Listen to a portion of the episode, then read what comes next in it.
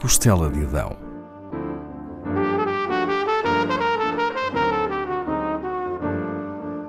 Com Paula Castelar.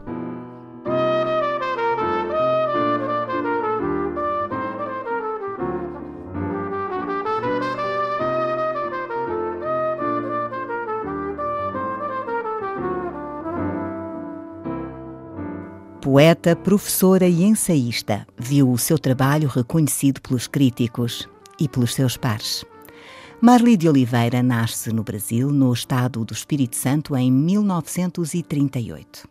Vive a infância e adolescência na cidade de Campos, no estado do Rio de Janeiro, onde muito cedo se iniciou na literatura, publicando poemas em jornais e revistas locais.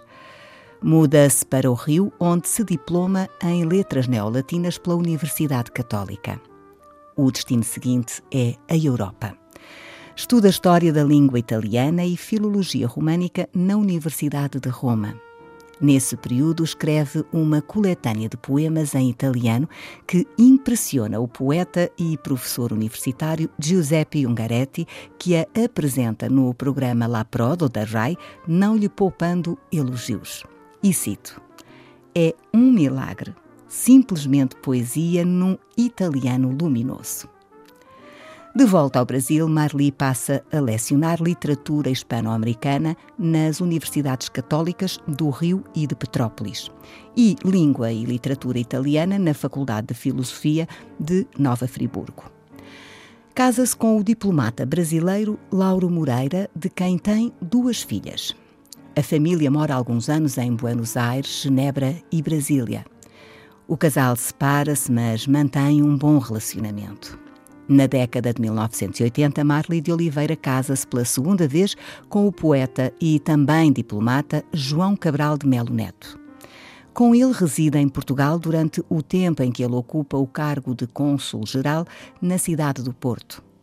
Torna depois a morar no Rio de Janeiro.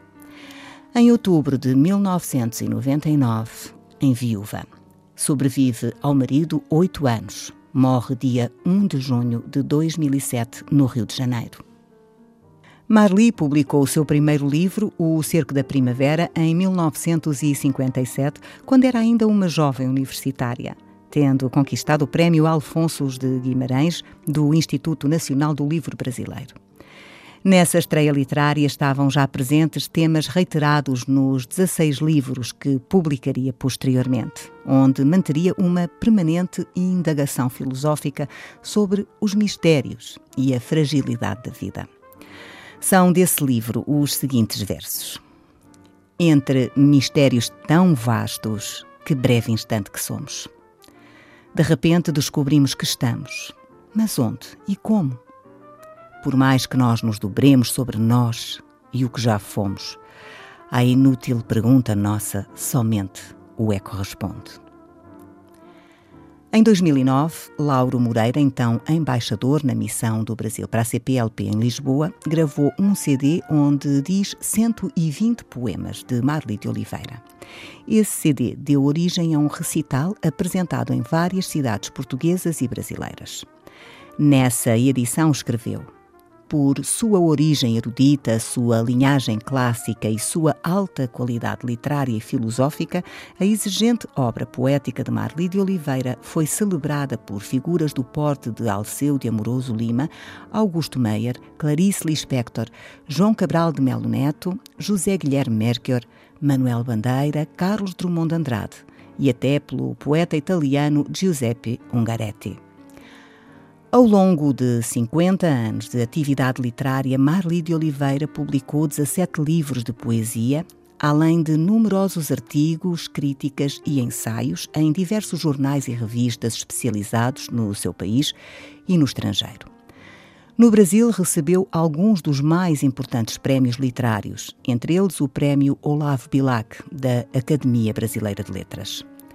Sobre a obra de Marli de Oliveira, escreveu Clarice Lispector. Trata-se de um dos maiores expoentes de nossa atual geração de poetas, que é rica em poesia.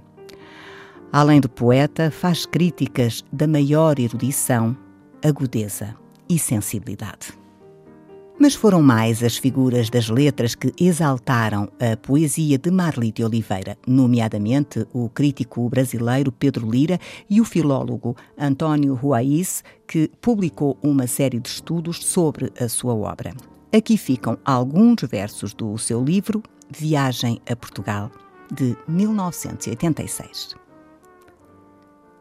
Em Portugal, à sombra de mim mesma, pela primeira vez fui livre e sem cuidado, amando o meu estar ali de forma tão intensa que mal me reconheci.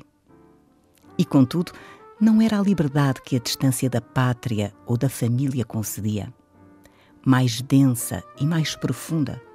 Era uma sensação tão nova que ao antes de partirem as caravelas, ao antes do antes, em que se imaginavam as grandes aventuras e suas descobertas. Lembrança de Camões, Pessoa, essa, à beira-mar ou na montanha, era sempre um bem-estar, era sempre um reencontro com o que nunca vira e reconhecia, no entanto, como se alguma vez por lá andara. Era na certa o sangue português.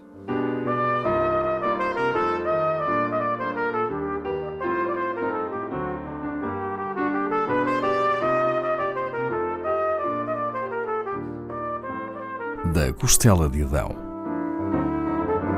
com Paula Castelar.